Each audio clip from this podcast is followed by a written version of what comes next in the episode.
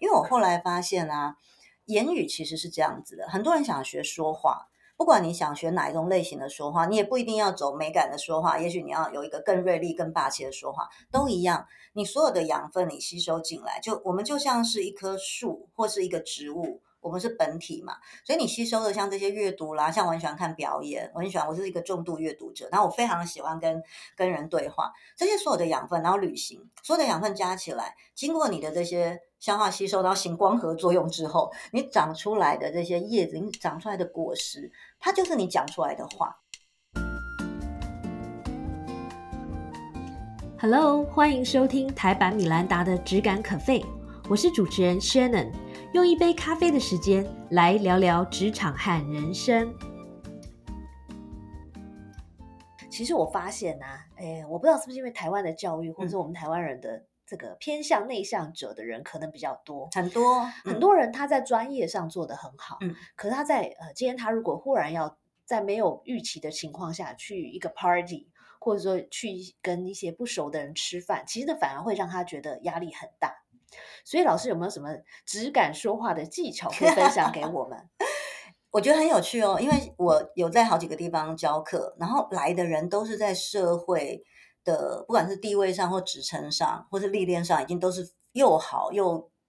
优秀的人。对。他们讲的话，就是跟你刚刚分享的很像，就是。他们在职场上非常厉害，甚至不乏有主播、主持人，是是是，CEO，但是他们也。同时会说，哎，可是，在社交场合上，有时候他们会不自在，对，或者不太知道怎么跟人家开启那个，对，不知道怎么开启那个话题。所以我在呃质感对话课的书里面，我不是分四个篇章，有一个大篇章就是在讲社交对话这件事。当然，我觉得它这四大篇章是互为表里，就不是说这个篇章讲的内容它不能用在别的，我觉得都是就是共通的。我我发现有一点很重要是好奇心，嗯哼，就是。不管在职场还是在社交对话，我觉得你对人有好奇心，那你就不会。呃，通常在社交对话，大家会觉得不自在，是因为大家太把重心放在自己的表现上，嗯，包含公众演说也是，就是大家会觉得说，如果我讲的不好，是不是我我这样子不专业，或者我这样好像很笨。或者我讲出什么不合宜的话，很多的担心在自己身上，嗯哼，那你就会在那个社交对话的场合上中就会不自在，或是不敢讲，所以你反而是去享受那个环境。比方说，我我我记得那时候我在苏州 TED 演讲后，我们有一个晚宴，就是他是否给。讲者们，但是有一些读者呃听众，他是可以报名进来，因为有些人会想要亲近讲者嘛，所以像那样的一个晚宴，其实它也是一个社交场合，但是带有一点职场，但是主要是一个让大家放松场合。那时候其实一开始我也有点紧张，因为对感觉你会觉得哇，大家都好厉害哦哦，那我又是唯一台湾的代表，然后很怕这个讲不好，这个丢台湾的脸啦。但后来我就发现，哎，当我今天后来就比较放松看开，就是一方面。你看着这个场合，你会想说：哇，今天的夜色好美。今天这个场合，然后白天我们每个人都分享了自己人生很重要的一场演讲。晚上，哎，食物又很好吃，我为什么不好好的享受今晚？然后我们其实是不同人，就是我们会有分不同人坐在你，你可以移动你的位置，但是一开始他会分配你跟谁坐嘛。后来就是大家可以带着你的杯子什么，就是也是移动。我就发现说，当你今天投入当下，然后你就是先找你。离你最近的那几个，你身边的这个同桌的人聊，然后不要去聊那种一开始又聊那种很重或职场。在社交场合，我觉得最忌讳就是把职场很多说话的习惯，嗯，跟那个 tempo 带到社交的场合中。是。对，所以呃，这是其中一个，就是在心态上你可以调整的比较比较轻松一点。再来那个好奇心是，你开始观察别人说，哎，他不管是在服装上，像我今天第一次看到 Shannon，我就发现哇，他今天穿了一个，因为接下来耶诞节要到了，他穿了一个那个绿色。没有，看老师真的很厉害，我今天为老师。精心打扮成文青 哎，果然太值得了。我今天早上真的想很久要穿，就很好看。就他穿了，就他，比方说，我第一次看到 Shannon，如果是在社交场合，或者是今天在这个录音间里，都一样。我就觉得第一个，我就看到说，哇，这个绿色好好看。然后我会看到他的项链，他的项链那个质地。它的那个编织，还有他，我等一下有时间也要问他说，哎，那那个坠饰代表什么？就他其实有很多点，你是可以把它开展出来是话题的。对，所以话题你可以从这个人他今天为什么来，然后他身上的穿着，他有可能有一些很特别的小配件，或者是他跟今天办这个活动的主人。这个主办方有什么样子的关系，所以话题我觉得太好聊了。我觉得好多东西可以聊，只是聊你是要聊广还是要聊深，这个又是另外一个议题。对，所以与其一直把这个重点放在自己表现对好不好，还不如把这个能量转化为一个好奇心。对。或是对人的热情，对对对，来挖掘出一些线索。嗯，但是这个还有一个要小心，就是因为嗯，因为在社交场合，大家来自各行各业，有很多也是他们那个领域的专家。是，其实也会很怕有人他会抓着这个人，他就一直猛问，就是那个好奇心很好，但是那个好奇对话，我觉得它是一个流动。对，所以然后如果尤其你是跟一群人一起，最好就是不要说，哎，你就只跟这个人。从头到尾都只跟他聊，而忽略了其他人。你其实可以有一些流动。那如果非常投缘，通常我们会额外再约一团。哦，像像我有时候会在车。我上次有嗯很多年前我参加一个出版社为了日本作家办的一个一个新书的算是 after party，所以他就是呃那天有演讲，但是也有一些鸡尾酒啊什么的，是很很。很舒服的一个场合。那我那时候去之前，其实我个性其实是有一点点内向的，当然很多人可能不知道，但我其实是有一点高敏感哈。然后你知道吗？来上我们这个节目的很多都是每一个人都宣称自己很内向，但是都没有人发现。然后我也常常宣称我自己很内向，然后大家都 大家给我翻白眼，因为我们都是在都是在第一线的人嘛哈。那所以我记得那一次，我其实甚至我在答应这个活动前，我都有点想要。就是撤退，就一开始我就会想假装装忙，就是不去。后来是因为跟这个呃那个活动的主办方认识，然后我也觉得我我也很喜欢参加这种很很艺文的活动。后来我终究去了，去了之后发现好值得。一方面那是一个很棒的社交场合，一方面来的人品质跟呃很多的。很多的磁场很近，后来我就认识其中一个是电视导演。我们到现在，后来我们在那一天，两个我们后来私下聊，我们两个原本都没有想要参加那个活动，OK，因为我们都会有一点点觉得，哇，平常已经很忙，那是不是要休息？还是说不知道去那边会不会就是聊不聊得起来？就一去，哇，我们一见如故。她跟我年纪差不多，一个女生，然后在台湾是很资深而且非常棒的电视导演。然后后来我们是在那一天。紧接着，在那个聚会结束，我们额外就在附近就近，我们就继续找了个地方继续聊。然后聊之后才发现说，哇，原来我们家住的很近，原来我们都是媒体人。原来最最神奇的是，呃，因为我很喜欢自助旅行，我是这十年开始就是非常喜欢自助旅行。她也是一个非常喜欢旅行的女生，所以我们曾经甚至有一度，我们两个其实都在清迈哦，可是我们那时候不认识彼此。但是，比比方说，他那时候是给自己一个短的休息时间，他有半年都在东南亚各地旅行。那我是呃越来越喜欢 long stay，所以我曾经有一一个月都在清迈，所以我们有交叠的时间，是说不定在照片我们还可以找到彼此是就是都在那那张照片里。所以我觉得那个你去参加社交活动、社交场合，我觉得如果当你今天心胸放的越松，然后你就是呃，当然有这种特别投缘的人。你就是好好的跟他聊，那当场你当然还是可以照顾到不同的人。那其他你可以额外再拉出你们自己独处，可以更深入了解彼此的时时机。那这样的话下来，就到现在我们都是非常要好的朋友。所以你的社交场合跟职场场合，如果你的那个对话可以进行的很好，而且让人家没有觉得有什么目的性，因为聊都是都是一些很轻松的话题，在这当中你就会发现好多共同点。然后发现好多，呃，我有兴趣，可是我不那么了解，可是你好懂的地方，哎，那个关系跟延展就连延伸出来，你们可能就会有别的关系出现。嗯，所以啊，听完您的这一番话，我有别您，我画了几个，我画了几个重点。第一个重点。没有，我们现在要讲只敢说话，所以我用字遣词。我跟你说，我现在皮绷很紧，没有，每次都觉得您就是很肃然起敬。您 不会不会，哎，现在很多人不讲您了，可是我个人觉得还是要。呃，对我个人没有我的话叫我我的上升处女座告诉我驱使我还是要用您这个字。哎，我上升也处女座，我刚刚跟轩了一聊，就是天哪，我们两个好，大家还有没有上升处女座的，请私讯 我，我们可以弄一个上升处女座 party，这样对对对。我我画到几个重点，第一个就是说，呃，比如说有些社交的场合，你可能刚好刚开始是觉得有点害怕，或者是觉得哦好烦哦，或者我很很耗能量，可是有时候可以稍微 push 自己一点点，嗯。然后呢，第二个就是说，哎，这样子，我刚刚听到一个 idea，我觉得蛮有趣的，就是说在那种人很多的大 party。那种社交场合，其实的目标其实比较是广度，嗯。然后如果你想要，比如说跟谁特别投缘，想要呃增加跟这个人关系之间的深度，其实应该是另外再约一团，对，就只就是小小的小小的聚会，对。所以不同的社交场合其实有不同的意义，不同的目的，嗯。然后这个时候我们是不是也应该要调整一下我们说话的这个风格？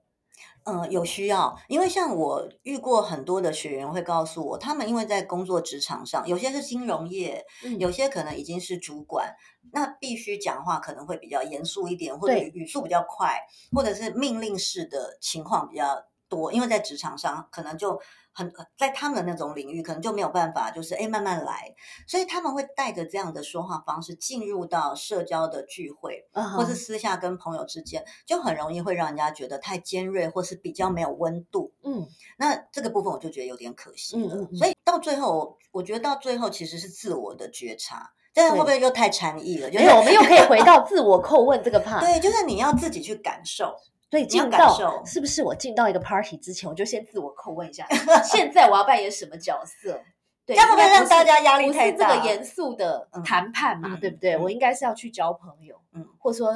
呃让大家认识我等等之类的。我我觉得那个自我叩问倒不是说要让大家在任何场合前都很正经八百问自己这么一句话，我觉得应该是说在像书里我提到这些平常这些问题，我觉得可以在如果你要比较严谨的去梳理。尤其有的人，他可能是在职场的迷惘期，或者他人生有某些阶段要做转换，或是像我很喜欢一年的四大节气，像这种秋分啊、春分啊，像这种，或者一年的一开始，哈，第一天元旦这种，就是你可以设定一些比较特殊的日子，或自己的生日，你设定一个日子去问那些比较难的。问题，它可能跟你未来的人生的目标跟蓝图有关。可是平常不用随时随地都问自己很难，因为这样的话其实压力太大，不用活得太严肃。对对对，那反而是我觉得问题反而是平常是放在心里，你随时遇到一件事情，你自己去对照跟有梳理出一些那时候的答案，因为答案有可能会浮动。嗯，所以所谓的那个自我叩问，我觉得反而比较像是你跟你自己的一个。一个对话，然后那个对话，它其实扮演的一个是疗愈，一个是陪伴，一个是休息，还有一个是重新定锚，嗯，聚焦，对，嗯，所以像去去社交场合，我倒不觉得说需要说，哎，我现在要扮演什么角色，我觉得反而是出发前反而是调整的是心态，就是啊，如果要说对话，应该是跟自己的对话说，哎，我今天我我平常那么忙，那今天这个活动一定会很棒，我去享受一下，嗯嗯，对，就是给自己一个。松的句子，就是有一种活在当下，哦或者说享受这个 moment 的感觉。对，哦，这个相当好。对，因为因为太多人，嗯，可是这边也要讲，因为像我自己现在工作真的非常忙碌，我很多东西自己做，那邀约又很多，因为朋友可能觉得我是一个好聊好聊天的咖吧，所以就常常真的什么活动都很喜欢找我。我其实近年我我其实很多活动是也没有参加。所以在婉拒的艺术上，这个其实也非常重要。对，那要怎么做呢？嗯，像你应该也是，因为大家一定也非常喜欢找你。对，我先问，如果是你，你会怎么做？呃，我觉得要看呃，这个这个这个场合是一个什么样的时间。嗯，比如说通常啦，如果是周间或是 work day 的，我基本上我都会。很多时候我都会参加，就是晚上嘛。白天你已经工作一整天，他们白天我都会去，可是晚上就比较无法，因为我们家小孩太小了嘛，所以大家也都可以体谅我。所以我觉得反而在这个部分没有什么太大的挑战。所以通常有家庭有小孩的。的那个朋友呢？他们其实，在玩具上的说话艺术就非常就有天然的 excuse，真的 耶，讲会不会不太好？对，那像像我单身，所以哎，透露了我单身哈。那所以呢，大家会一方面觉得，然后我又是自由工作者，哇，自由工作者又单身，他们一定觉得说，那你时间一定很弹性，所以举办很多活动，他们就会邀请。那首先我非常感谢。朋友们的邀请，因为人家会记得你，人家会愿意邀请你来，而且把他们的好朋友介绍给你，我觉得那是一个礼物，嗯，跟一个很值得感谢的事情。对，但是的确很多时候，我我现在其实比较大的问题，真的是因为时间，对，还有我们的工作都大量要跟人家连接，它是非常耗能的，是。耗心力、耗能量，还有喉咙的这个实际生理上你需要休息。所以现在我的确，呃，婉拒的情况有越来越多，但是。我会怎么说呢？首先，我会，我会，我还是会先了解这个活动，因为如果这个活动听完，你原本不想去，但听完之后觉得哦，那我还是去一下，就代表他打动你，对你还是会觉得你想去认识这些人或参加这个活动，那你就那就就不用纠结。但如果你后来评估之后，你还是觉得你想给自己一个休息独处的时光，我现在会先了解活动之后，我会就是感谢对方。然后有些人他们会有一种说法，就是懂的人都懂，不用多解释，所以有的会直接说不行，我谢谢。但是我的个性，我还是一个比较喜欢把事情说清楚，跟我希望对方是，呃，不要有不舒服的感受。我还是在这个部分的同理心会比较强，所以我还是会告诉对方说，哦，因为什么什么原因，对，所以我无法去，但是很期待下次，下次有什么活动还是要告诉我哦。对对，我会让他们知道。我觉得你是一个比较温暖的人，然后你是不是很不想要让这个拒绝变成好像人家有点受伤？对，因为有些人的确被拒绝是会受伤的。那有些就是他，有些人他很很他很了解你，或者是他本身的性格比较爽朗，他可能就不把这个东西放在心上。反正他，而且他有很多朋友可以要，但有些他其实会往心里去。嗯，所以我通常在这个部分的处理跟回应上，我还是会比较细致一点，但是也因此其实也花比较多时间。像我的总编辑就曾经说：“月琪，我看到你是每一个读者，你每一个讯息都会回。”嗯，我甚至连陌生的讯息什么，我能回，我真的是尽量每个都亲自回。嗯嗯，那这个其实就很花时间。对啊，但是没办法，实际上你是质感 对话、质感沟通的第一把交椅。质感这件事，我觉得是个性，真的需要花时间才能追求到。对，但是它当你变成一种习惯，我觉得那就是一个自然而然的事情。因为的确，我们前面有讲，很多人会觉得要达到。这样子的一些做法，它的确需要比较细腻，跟比较讲究，跟比较注意。那他就会比较花时间跟心力。但是，我觉得后来你所得到的回报，如果我们要很比较实际来讲，你真的因为你的这些用心。哦，你会得到非常多回报。像我以前不是访问很多人嘛？你知道我以前甚至是以前我们还是有 CD 的年代，嗯我甚至是会烧录光碟送给我的来宾，自己贴那个小纸条，然后这样子包装好。对，但后来就会环保跟还有科技的进步，后来就是给他们音档。对，所以我会做到，然后我会感谢他们。就是你每个环节，可是那个东西都不是出于什么要经营人脉，这个我们应该要学起来，对不对？就是我的那个习惯是，我会。我会感谢对方，然后我有什么东西我会给对方，然后所以到后来，就连像我第一本书，我我两本书所有的新书推荐人都是我曾经的来宾或来宾变好朋友，嗯嗯嗯，几乎都是。嗯，你说，然后你说像云门舞集现在的艺术总监郑宗龙，宗龙我以前是访问他好几次，他二话不说，我那时候在邀请他当推荐人的时候，他也是，而且他那时候正在被居家隔离，我不知道，我发讯息给他，然后那时候刚好因为。云门不是常常在国外表演嘛？因为疫情关系，他们那时候其实舞团有一些有一些行程有大幅的调整。可是当时我不知道他的作息状态，所以我就发了私讯给他，就是说，哎，我出书，那你就是可不可以邀请当我的新书推荐人？然后就是写写一篇小短文这样。那他就是二话不说，可是后来没写，是因为他那时候舞团就是太多东西在忙，他又被隔离，所以他就。呃，他就说可不可以先挂挂名推荐，他还来不及，就是看完再写，因为他非常认真。所以我觉得像，可是他为什么愿意做这件事？我的每个来宾为什么好朋友他们愿意做这件事？他们每个人都那么忙，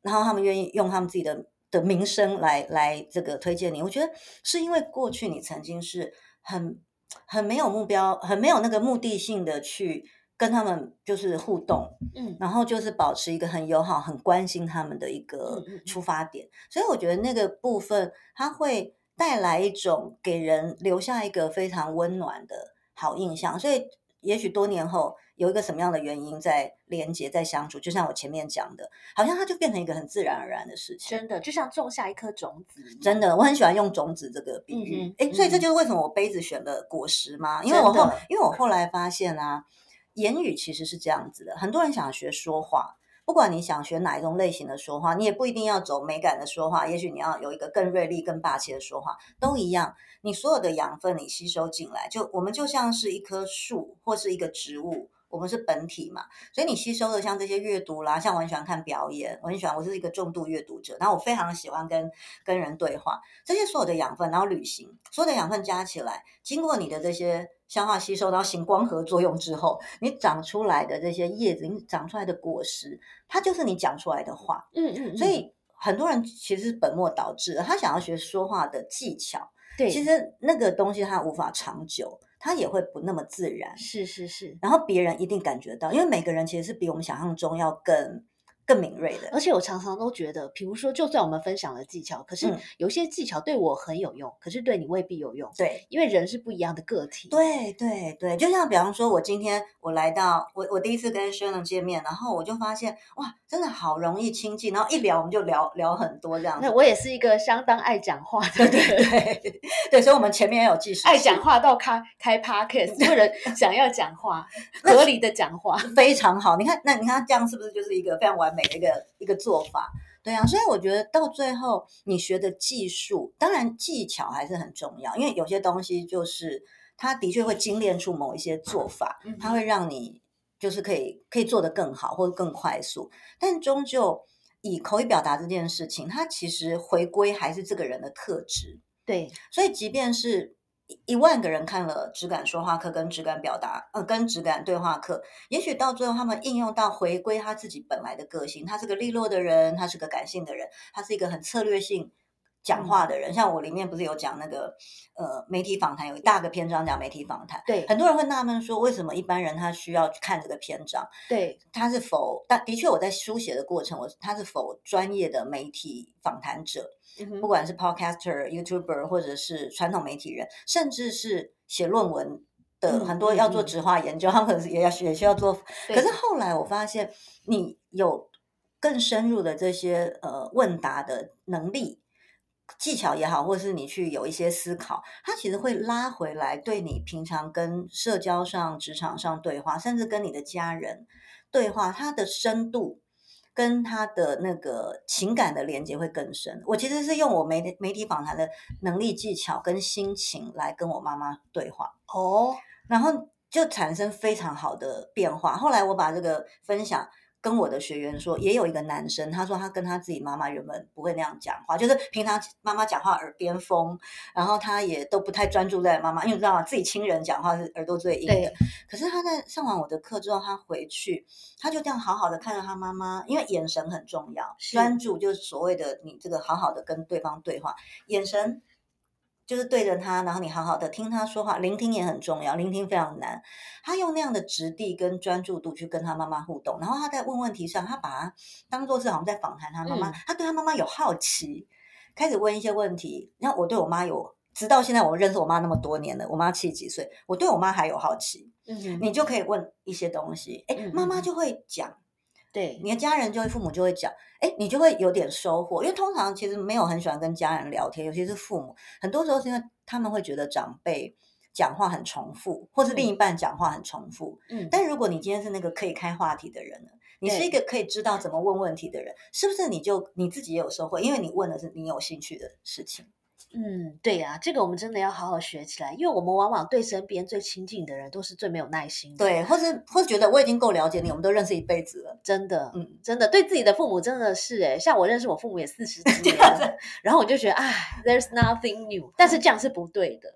对我现在要回去之后，我要马上，你要拟十个仿题，对对对，拟十个仿题，然后用这个质感说话的技巧来面对他们，哎。如果我们对每一个人，把每个人都当成你的客户，嗯，或者说用这个只敢说话的一些原则来面对每一段关系，其实我觉得每一段关系也就不会老，对不对？对，像我现在还有好多，我觉得这句话有点哲理，对哦，真的，我碰到这个哲学家，我现在讲话也忽然有气质了起来。哇，我们今天就是一集非常说话禅的一集，我们是一个哲学的对话。哎，我后来发现啊，以前我们也会觉得什么哲学系或什么就离你很遥远，嗯。我我上次跟一个哦，这次的新书推荐人之一严守仁博士，严守仁大哥，他是我清大学长，然后他也做很多生命教育，他也是跟我讲，他说其实啊，到最后我们其实人生进入到越成熟期，其实你才会你会越来越对，像比方说人从哪里来，我往哪里去这种，或者是宗教性的、哲学性的这种大议题，你会越来越越来越有兴趣。所以当你开始有兴趣，嗯哼，代表你人生其实走到另外一个阶段了。是，嗯。嗯，那我是早熟的比较早，我是非常年轻就很有兴趣。好，对，那既然我们谈到这个部分，我想要趁机问一下，就是呃，因为我们不断的在说话，等于不断的在输出。对，那我们要怎么输入呢？没，因为如果没有输出，一直呃没有输入，一直输出，你就你的精神或者是你的能量，可能就会总有一天会枯竭，对不对？它有分两个部分，一个是你在输出上，比方说就会越来越贫乏，对，就是实际上你讲的内容就会是，比方说老生常谈，或者是没有新意，是。那这个部分的补充是其中一个，那另外一个所谓。呃，能量的耗竭，所以那就是比较精神层面跟这个身体的健康层面。那如果是这样的话，第一个层面比较需要的输入，其实是像我前面讲的，可能像阅读，嗯哼，然后看电影。有有的人他其实没有那么喜欢读文字，那你也其实可以看影片。所以像 Netflix，你说中华电信 MOD，然后现在又有很多这种网络串流，有很多的好的影片、电视节目、访谈，我极度爱看访谈节目。嗯，我是什么访谈节目、什么脱口秀什么我都看，国内国外我都看。嗯，所以我觉得像这些涉猎的输入，然后或者是你今天如果愿意去进修任何一个你喜欢的东西，嗯，它都是一种好的输入。像我之前我甚至学，我曾经有几个月我曾经上过，因为我很喜欢舞蹈嘛，嗯，我是被广播耽误的，没有啦，就是曾经很想要当舞蹈老师或舞者这种，就是进入表演艺术界，但因为没有。所以后来你会变成高度的兴趣，我就会去进修一些，比方说，我会我常常上舞蹈课，嗯，我甚至上过歌舞剧表演班。哦，可是我唱歌其实很很很普通，但是那时候是因为兴趣，我认识好多现在还是极好的朋友。OK，所以所以你去学一个你想要学的，嗯，然后或者你喜欢芳疗，你学芳疗；你喜欢呃，像现在很多人喜欢品酒，你去学品酒。OK，或者是呃，很多人露营，你去你去开始露营等等，你要。有更多的生活的体验，这些东西的体验，它会变成你跟人家谈天，人家会觉得你好有意思。像我很喜欢自助旅行，我每次在分享我的旅行故事，每个人都想跟我去旅行。真的，对，就是你的你的经验经历越多。就算是去学一个新的东西，你去学瑜伽，像我私下聊，哎，真的很喜欢上瑜伽，那瑜伽人家你就有很多东西可以跟人家分享，那这个东西就会让人家你在输出上你就会源源不绝，你自己也不会觉得好，我好每次都讲一样的东西。那在能量的补充上，那我现在近年做越来越多的事情是呃静坐跟内观，就是我自己会呃。越来越享受不说话的时候，是我这个对遇到人我可以一直讲，这个很极端，对不对？对对对，因为老师这么爱讲话的一个人，可是你又你又可以享受不讲话的时刻。我可以，我在几年前我曾经去尝试过一次，是在高雄六龟的山上，我报名了一个是十天内观的行程，我有写在第一本书里。十天要做什么呢？手机第一个第一天就先收起来，就是你不可以用手机，你不可以带书，纸笔都都建议不要。我好想推荐某些人去这个营哦。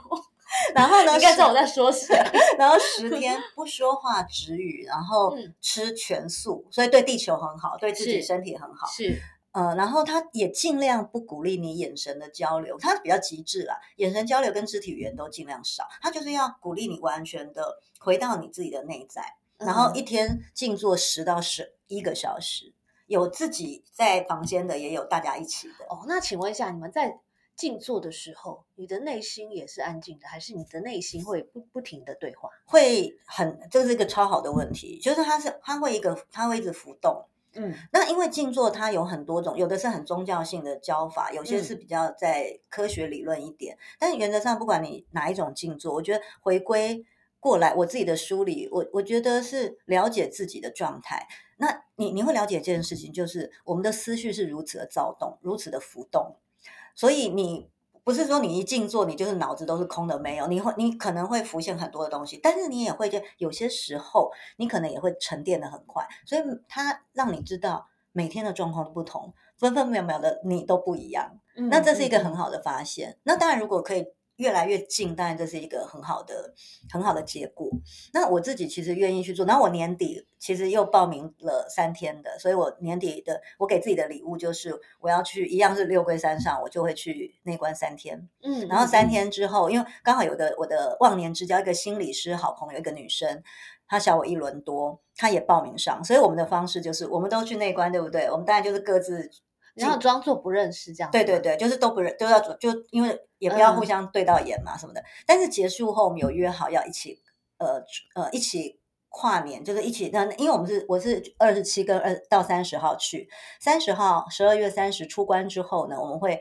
就选一个民宿住。然后我们就可以交流一下，因为那三天不是都不能说话嘛。对，所以你出关之后就可以大聊。你出关之后话应该会变很多吧？哎，没有，我记得那时候十天很妙。我那时候十天，可能十天比较久吧。十天结束之后，我竟然没有特别想要打开手机，所以人的习惯真的是可以养成。我们当有手机，跟我们在这个嘈杂的环境、人世间红尘俗世，我我真的是每天 check 手机跟看手机、看电视、看影片的时间超长。可是我可以在出国旅游跟在内观的时候，我完全不眷恋这些东西。嗯，可是人那个堕落又很快，就是当你今天 回到红尘俗世，又过了几天，你又。你可能又会恢复那个习惯，所以要怎么样，就是把自己那个好习惯培养好。我觉得外在环境跟内在素质还蛮重要的。对，然后你分，我蛮喜欢你分享这个定期内观的这个，但不一定先先说，不一定要用这种方式。对对，因为我很担心大家说会不会太宗教什么，因为每个人有自己的信仰嘛。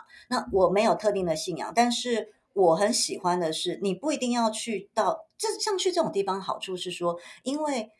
人就是因为很容易被外界影响，所以自己一个人比较不容易做到。哎呀，我太了解了。对，你知道在瑜伽，我一定要上课。我我在家里从来不会自己把那个，虽然我有很多片的瑜伽垫，各种装备非常齐全，但从来都生在家里都都那个生灰尘。会，但但有需要群体的力量。对，但有的人他自己可以做到。可是如果你先去群体，然后把那个习惯带回来。自己家里比较容易做到，可是自发性如果就很自律，那当然是我们梦寐以求的标杆。那我自己也觉得我不容易做到，所以我给自己的小小的这种短休息，就是像这种小的内观。那我自己还会做的养分是，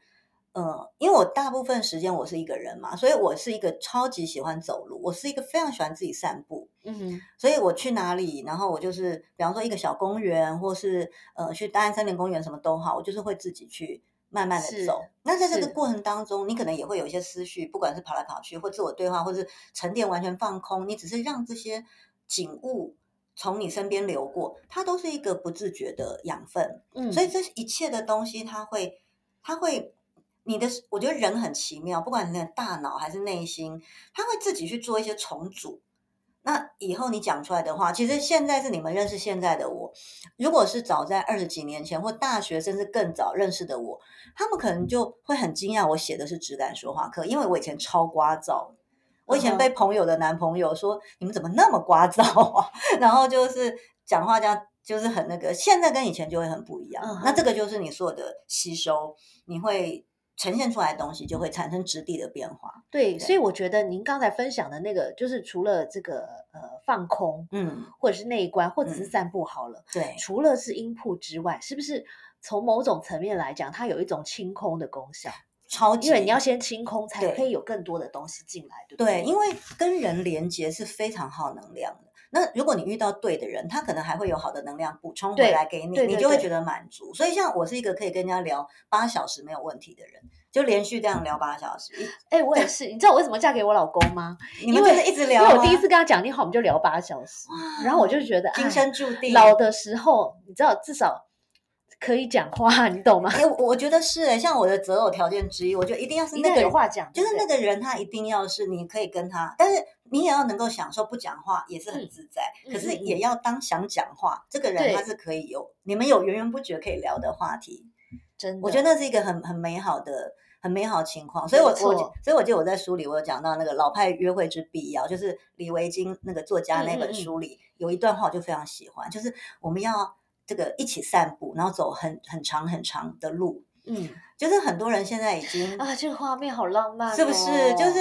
要有一个人，他是，而且不光是另一半，我觉得像我有很多的好朋友，嗯，他是可以跟你一起散步，或者是可以聊天，可以这样微微的彼此这样子，你丢你你你抛了，你抛过来，我抛过去，这样聊，或是。一个人讲，一个人倾听，我觉得那是一个很美好的关系。其实，在创业的过程中也是如此，对不对？嗯，其实大家可以慢慢的，哎，创业可能有时候不能用散步，可是大家可以很隽永的在一起，是是是，一起往一个目标前进，或一起跑步也可以啦，不一定。因为我觉得这件事情很 美。对对对。对啊，今天啊，非常不会聊聊太久，真不好没有没有，不会不会，我真的很 enjoy 我这个当下。然后呃，我觉得今天除了就是呃。聊了一些说话的这个质感之外，其实我感觉我在身心灵方面都 焕然一新，真的真的。我我每次在现在出了这个书，接受所有的专访之后，我都要埋一个伏笔，就是当然是因为上节目，我们会在声音的质地上会再讲究一点，私下我觉得还要看人，像我跟自己的朋友或者是我的外甥已经。我的大外甥已经大三，然后我跟我自己的大学同学，有些朋友你讲话的方式还是不太一样，所以对，先说一下，就因为我很怕大家就是幻灭，就是我也不是 always 讲话都是这样，有时候也是会很闹啊，或者这个所谓的质感说话，不代表 always 要这样慢慢的讲。对，因为我真的很怕，因为有的人都有很多的面相，很多人会误解说，哎，就像每次就像大家说我声音好像有点甜美，可是我骂起人来也是很凶，也是没在客气，对不对？真的真的 好。那在这个节目的最后啊，是是不是可以请月琪来跟我们呃听众朋友，我们听众朋友大部分是一些年轻的这个职场人士，是分享看您想要分享一句话，或是一本书，或是其他的东西都可以。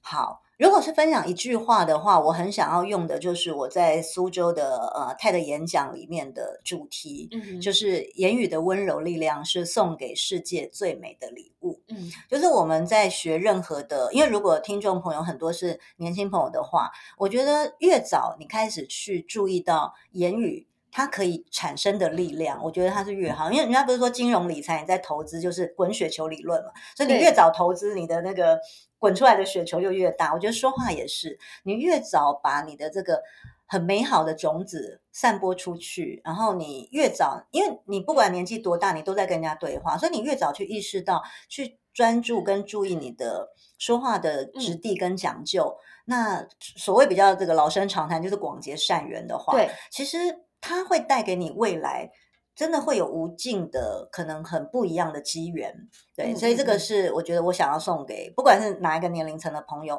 一句话。那如果是一本书的话，我近期非常，我近年很常推荐朋友一本书是，呃，